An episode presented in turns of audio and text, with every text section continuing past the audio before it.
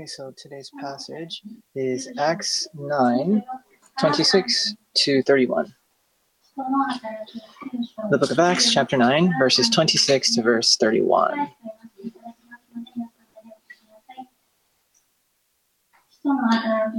Again, that's Acts 9 26 to 31. When he came to Jerusalem, he was trying to associate with the disciples, but they were all afraid of him, not believing that he was a disciple. But Barnabas took hold of him and brought him to the apostles and described to them how he had seen the Lord on the road, and that he had talked to him, and how at Damascus he had spoken out boldly in the name of Jesus. And he was with them, moving about freely in Jerusalem, speaking out boldly in the name of the Lord. And he was talking and arguing with the Hellenistic Jews, but they were attempting to put him to death. But when the brethren learned of it, they brought him down to Caesarea, or to Caesarea, um, and sent him away to Tarsus. Uh, so the church throughout all Judea and Galilee and Samaria enjoyed peace, being being built up uh, and going on in the fear of the Lord and in the comfort of the Holy Spirit. It continued to increase.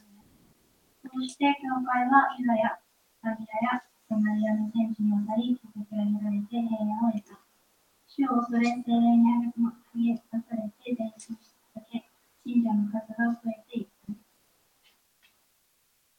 しかし、バラナバはパウロを受け入れ However, Barnabas took in Paul. おはようございます。 Good morning. 木曜日に夢 Well, を見 on ました Thursday, I had a dream, 寝てて、 and so I was asleep, right? Of course, because that's why I had a dream. But anyways, I, was, I had a dream, and I was on a red carpet. You know how it's like uh, in like overseas, you see like the red carpet, all the famous people. So I was there on the red carpet, and there were like all these like foreigners, like these really cool looking foreigners on the red carpet, and people were calling their names, and they would, and, and I was like in line with them. So I was like, wait a minute, why am I in line with these guys? They're gonna call me. Was I like in a was I in a movie or something like that? So then I heard my name, Yestaka, And then when I saw the projector where it had my name, the kanji was wrong, and then I woke up. So that was my dream.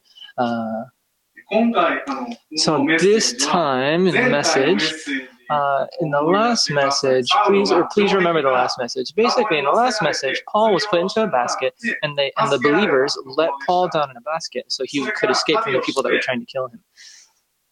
After that, he took a trip uh, to about, about like 300 kilometers to get to Jerusalem after he escaped um, being let down in the basket. So uh, he went to Jerusalem, right, from Tarsus. From, or I'm sorry, to, from Damascus to uh, Jerusalem. And then verse 26, it says, uh, When he came to Jerusalem, he was trying to associate with the disciples, but they were all afraid of him, not believing that he was a disciple.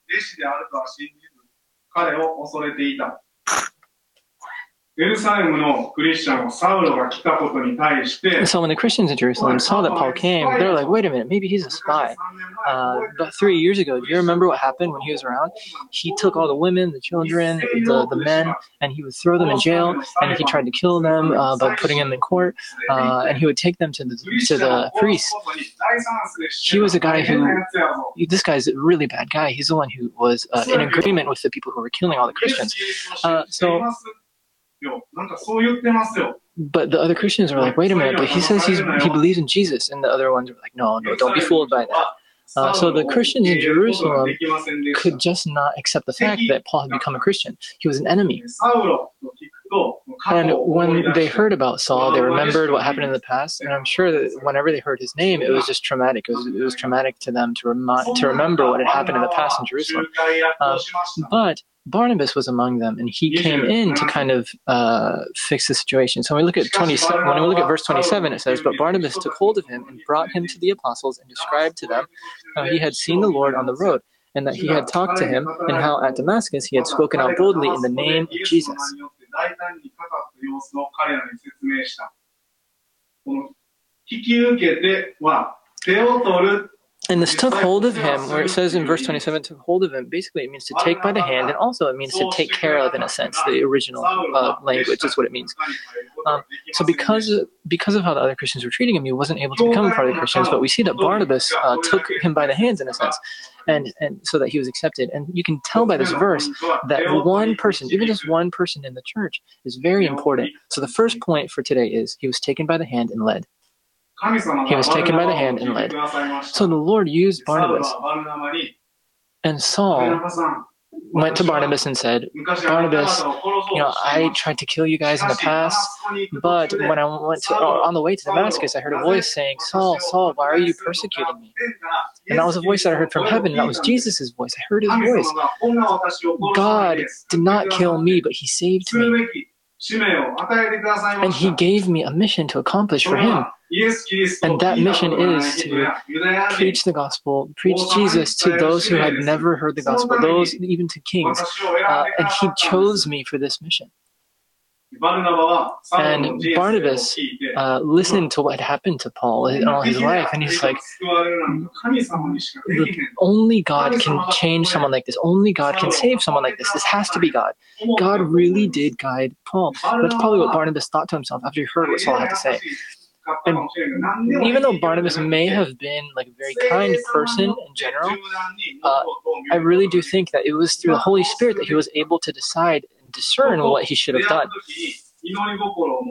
Um, so whenever we uh, go through things like this, let us be like Barnabas so that we rely on the Holy Spirit um, to, to discern and to make decisions. So who was Barnabas? Um, if you go back in chapter 4 in, in, in Acts, verses 36 to 37, it says this Cyprus, whom the apostles, I'm sorry, Joseph, a Levite from Cyprus, whom the apostles called Barnabas, which means son of encouragement, sold a field he owned and brought the money and put it at the apostles' feet. Again, that's Acts 4 36 to 37. Um, so he was born in Cyprus, uh, but he was a Levite. And if you're looking online, there's like this island, uh, and that's where Cyprus is. And in Greek, it's Barnabas, and uh, in Hebrew, it's Bar Naba. Uh, so Bar in Hebrew means uh, child, and Naba means to speak or to say something or to give it, to give uh, words, just basically to speak. Um, so it was by other, it was by his words that other people were encouraged. Uh, so that's why he was called, or maybe that's why he was called the son of encouragement. And not only were his words of value, but you can tell that he was a person of action as well. If you look at verse 37, it says he sold a field he owned and brought the money and put it at the apostles' feet. So he, he wasn't just all talk. Um, he, you could really tell that he trusted in God. He gave from his uh, inherit or from his uh, abundance, to, and he gave it to God. And he was also probably given this gift to give uh, to other people, and that was because he wanted to serve other people, and, and he had a he had a gift to to help other people in need. Uh, and if you go to verse uh, 20, if you go to verse 28 in our passage today in chapter 9, it says this And he was with them, moving about freely in Jerusalem, speaking out boldly in the name of the Lord. Uh, so because of Barnabas, he was Paul was able to move about freely uh, in Jerusalem. He became a part of the Christians in a sense that he was accepted because of what Barnabas did, and um, they didn't put any uh, restrictions on him. Uh, so as a Christian, you don't have to live in uh, like under a restriction or, or, or with all these um, with all these rules upon your life. Uh, he, you can see that he moved freely, and the people accepted him. Um, and I just think this is very amazing. Could you imagine, like, if, if there was if there was someone who you hated the most, someone you didn't like the most, someone you had the worst time with, but you bring them into your friendship circle? That's basically what happened here. Um, so I remember some time ago, I think it was March in 2020, when I uh, was with a, I, I was uh, spending some time with someone who's in juvenile detention, uh, juvenile detention. And um, and he's the the guy said to me, the juvenile detention guy, the boy who was caught. He's like, how could like does, does Jesus really forgive people? And I was like, yes, he really does. No matter what happens, no matter what they do. And he's like, I just can't believe that.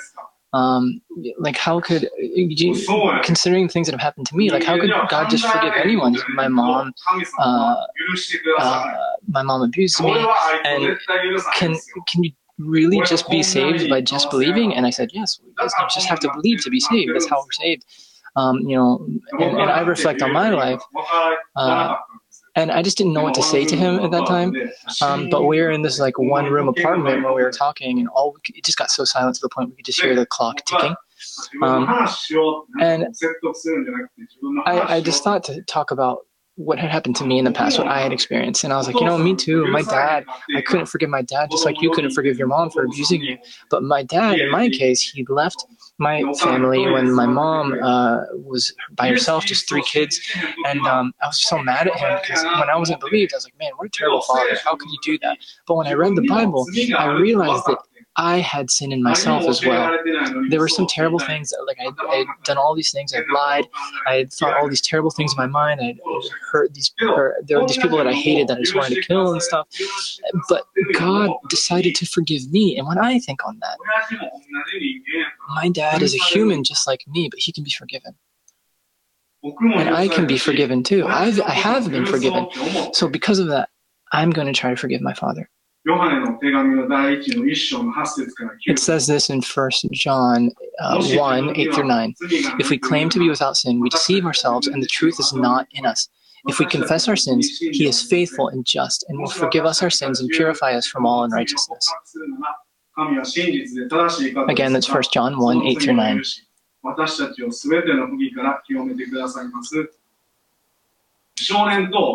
So I was speaking with that young guy, we were talking about the Bible. I just, man, my chest just started to hurt. Um, and I thought to myself, like, what does Jesus think about all this? If, Je- if Jesus was in this situation, what would he do? I always, this, this always crosses my mind. And as Christians, we, we can't just think about who we are and what we would do, but we have to think about Jesus and what he would do in the situations that we're in. And it's through the Holy Spirit that we're able to actually forgive people. So please pray to Jesus so that you can forgive other people. Uh, and even if you don't have the feelings to, or even if you don't feel forgiven, Jesus has forgiven you. It's not a matter of feeling. Jesus has forgiven you, and that's the truth. So you can do that for other people as well. Uh, in, not in the sense that you forgive them like Jesus did, but you can forgive them through Jesus. Uh, so the second point is to be forgiven and accepted. To be forgiven and accepted. So when you think of being forgiven and accepted, or whenever I think of being forgiven and accepted, I always am reminded of this verse. And it's a very famous verse. Uh, and it's when Jesus is on the cross with two other uh, people on the cross. Uh, and even though Jesus hadn't uh, committed any sin, he was on the cross. And on both sides, there were very bad people on both of the sides. Um, and now we see crosses, we put them up in our houses, or we decorate them places, and, and it's like a nice, fashionable thing. Uh, but in that time, it was a very terrible form of capital punishment. Um, and it even because you were being placed on a tree, it was also a form of uh, curse. It was a curse on someone if they were if they were uh, crucified. Um, and not only are you crucified, like you're put on a cross, but because of the way it's set up, you have to stretch your feet or stretch your legs up and down so you can get breath. Um, and then basically what happens is that you, you suffocate because you don't have enough breath. And um, in Japanese, it's kind of because you stretch your feet up and down, it's called uh, like the stretch of death. Uh, is also what the cross is known as, uh, at least in Japan. Um, so this, so there was one guy on Jesus' side on the cross that said, "Look, if you're the Savior, if you can save people, then why don't you go save yourself? Like, what's your problem?" Um, but Jesus, uh, but again, Jesus was on the cross, and other people took uh, lots for his clothes, uh, they, and they were basically playing with God.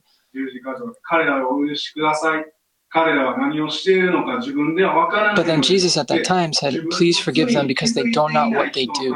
And he prayed for other people that didn't realize that they had sin in their lives. And there were two people on his side. And one of them said, Hey, if you're the Christ, why don't you save yourself and save us? And then the other person on his side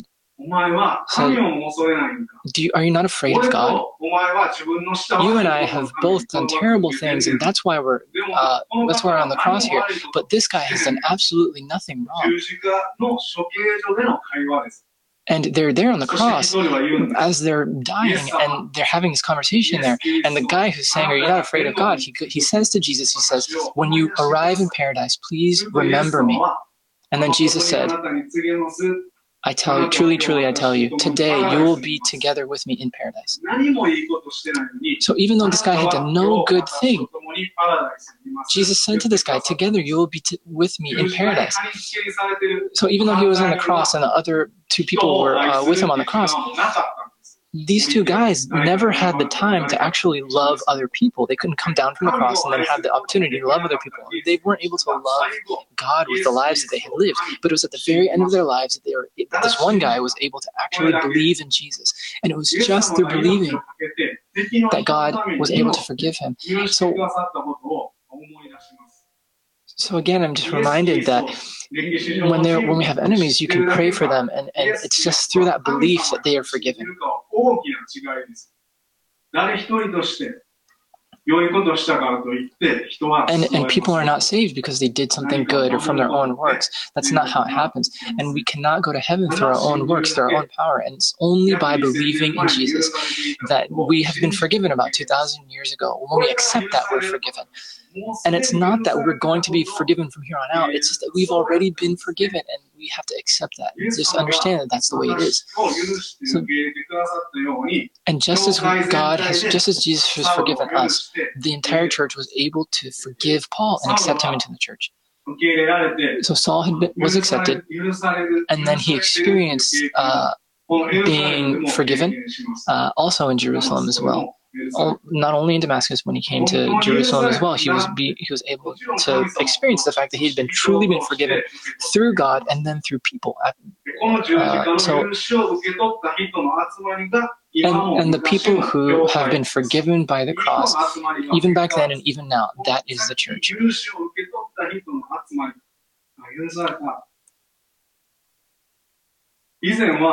And in the past, uh, there was again Saul who tried to destroy all the Christians, but then he had changed and he started to speak boldly uh, in the name of the Lord.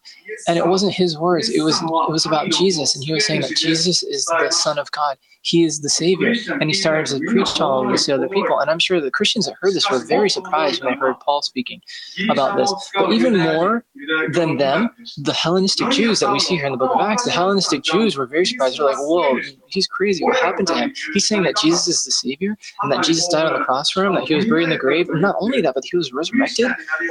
Man, he became a Christian. He, that guy's a traitor. We have to do something to kill him. And Paul uh, was an elite of the Jews. Um, he, he, knew the Old Testament very well. And not only did he know the Old Testament, but he met Jesus Christ directly. So he knew he he knew what he was talking about. Um, and he because he knew what he was talking about, the people who tried to come against him just could not argue with him. And the disciples, there were places where the disciples could not go, but the Lord was immediately uh, sent to go to these places to, to preach about the Lord. Um, so, how long did uh, Paul stay when he was there? So, if we look at the book of Galatians 1 13 through 14, it says this. For you, for you have heard of my previous way of life in Judaism, how intensely I persecuted the church of God and tried to destroy it. I was advancing in Judaism beyond many of my own age among my people and was extremely zealous for the traditions of my fathers. はるかにユダヤ教に進んでおり、先祖の伝承に人一倍熱心でした。But when God, who set me apart from my mother's womb and called me by his grace, was pleased to reveal his Son in me so that I might preach him among the Gentiles, my immediate response was not to consult any human being. 私は血肉に相談することをせず、um, I did not go up to Jerusalem to see those who were apostles before I was, but I went into Arabia. Later, I returned to Damascus. Then, after three years, I went up to Jerusalem to get acquainted with Cephas and stayed with him 15 days. Uh, this is going on to verse 18 as well, I believe. So Galatians 1 16 through 18. And it was only 15 days that Paul had stayed there in Jerusalem. Um, but even through those 15 days, all these people were like, whoa, what's going on? Saul changed. Blah, blah. It just became a thing, right? Uh, and it was on the way to Damascus that Jesus uh, met with him and he saved Paul. And he was cho- and, he, and God chose Paul. Uh, and when you look at Paul's words, even though you would imagine that he was saved from the time he went to Damascus, if you look at Galatians 1:15, it says this: "But when God, who set me apart from my mother's womb and called me by His grace." So you see that he, when God, who set me apart from my mother's womb and called me by His grace, this was before he was even born. By the time he was in his mother's womb, God had already chosen him, uh, and God had chosen me. God had chosen Paul to live a life to to preach about Jesus. and, and to work for Him. And even though he was saved, technically saved in Damascus, he was chosen by the time he was uh, in his mother's womb, and he wasn't he didn't deserve the grace that God had poured out on him, but God actually gave it to him. He gave him that grace. And he had chosen him long before Damascus, the, what happened on the road to Damascus ever happened. Um, and there's nothing greater, there's no greater encouragement to know that God has chosen you for his purposes, um, that he's chosen you, and that that's your foundation. That is, it's an unmovable foundation. So when the people saw that uh, Paul was preaching all these things about Jesus, there were even other people that heard his words and were saved as well. And the Hellenistic Jews, uh, I'm sure, were thinking, you know, he's Paul's teaching these things that are wrong, like he's he's spreading lies. Um, and in front of the Jews, he wasn't able to speak entirely freely about everything because of their opposition, I guess. Um, so the Jews decided to kill him. And then in verse 30, it says, But when the brethren learned of it, they brought him down to Caesarea and sent him away to Tarsus. So the last time uh, in the message, we it's, it's basically similar to when he was uh, let down in the basket and saved at that time. The Christians helped him, um, and they brought him down to Caesarea uh, so that he could escape from the people that were trying to kill him. And they sent him to Tarsus, which was his hometown. Um, and if you look at the map uh, here online, you see Jerusalem, and then the line it's across the sea and all the way a little north to Tarsus. Um, so they went with him and they arrived, and they arrived. And then verse 31 says, "So the church throughout all, so the church throughout all Judea and Galilee and Samaria enjoyed peace, being built up and going on in the fear of the Lord and in the comfort of the Holy Spirit. It continued to increase." 信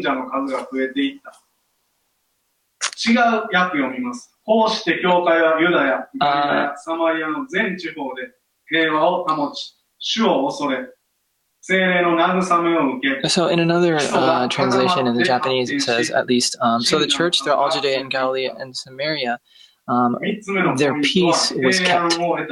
Um, so the third point, or the third point for today is uh, they received peace. And it says the church here in verse 31. Um, and this church is not just, it's not a singular form, it's not just one.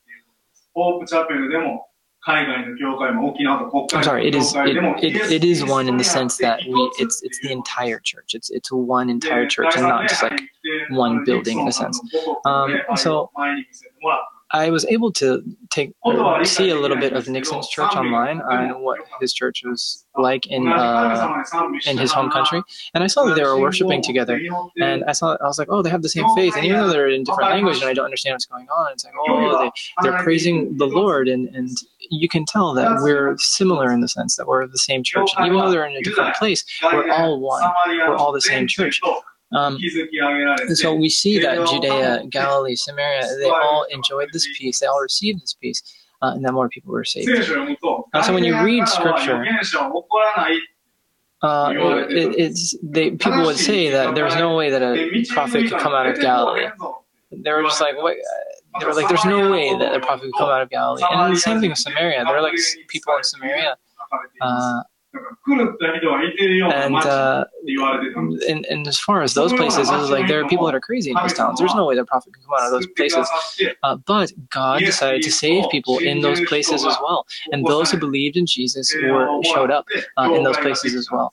And this is how the church started to form more and more. So it doesn't matter what area, it doesn't matter where you go. Even if you think it's impossible for people to be saved, God can save people, and you can. And we see here through Scripture that God, even if we think that it's impossible, God can do it. There's nothing impossible with God. Um, so the church was encouraged, and this foundation of encouragement of peace was there.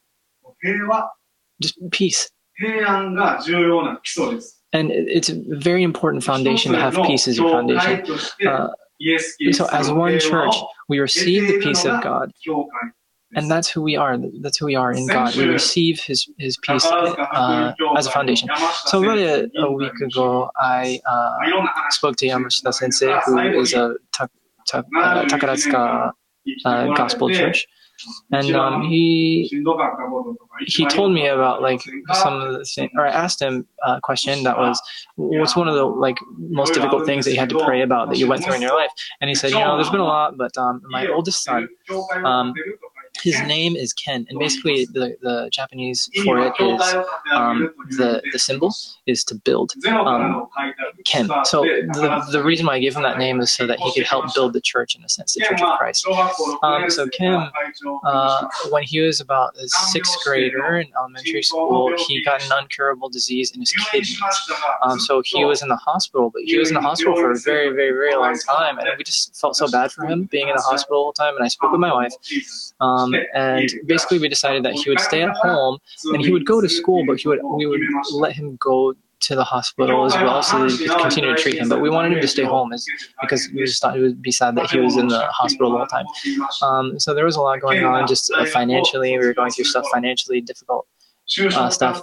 Um, and then Ken finally got to the point where he was able to uh, graduate from the university, but he got even worse. He got even more sick, and and uh, he got to a point where he he got into a coma and he could not speak. Uh, he could barely open his eyes.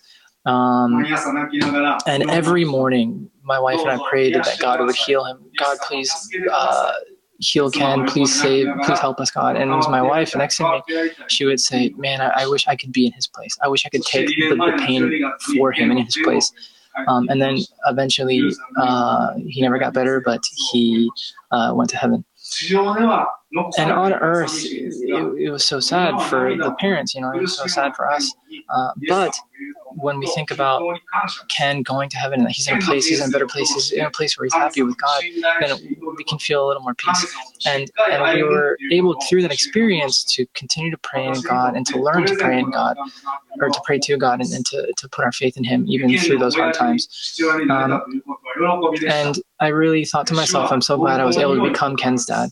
And it really, the only reason I'm still standing is today because of prayer. And, and because of the one who listens to prayer. He knows everything and he has all the power. He's omnipotent. Uh, and he taught me to pray through those situations. Um, and Ken, uh, just like Ken, um, I was able to learn more, to, to have faith, and to help build the church, just like Ken did. Um, and and because of what I went through, I'm just able to pray more and have more faith.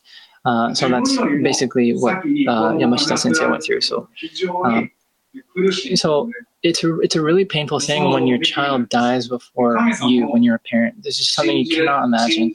Um, and, and and it's so intense, it's so deep that you uh, many people would lose their faith in God because of what because of something so intense. Um, but we don't have the same values as we do as the world. Um, and it was through this experience that Yamashita Sensei was able to stand on the foundation of Jesus Christ that is immovable. And he was able to receive that peace from him and to pray. He was able to stand and pray uh, through all of his situations because of the foundation that he had. And not only that, but the next son, not the old son was Ken, but the next son uh, was saved because of the whole experience and what Ken went through. Um, so now that uh, son, the next son in the family goes to church now, and they're saved. And it was again through this foundation, through Christ, that they were able to receive peace. And they recognized that they received peace.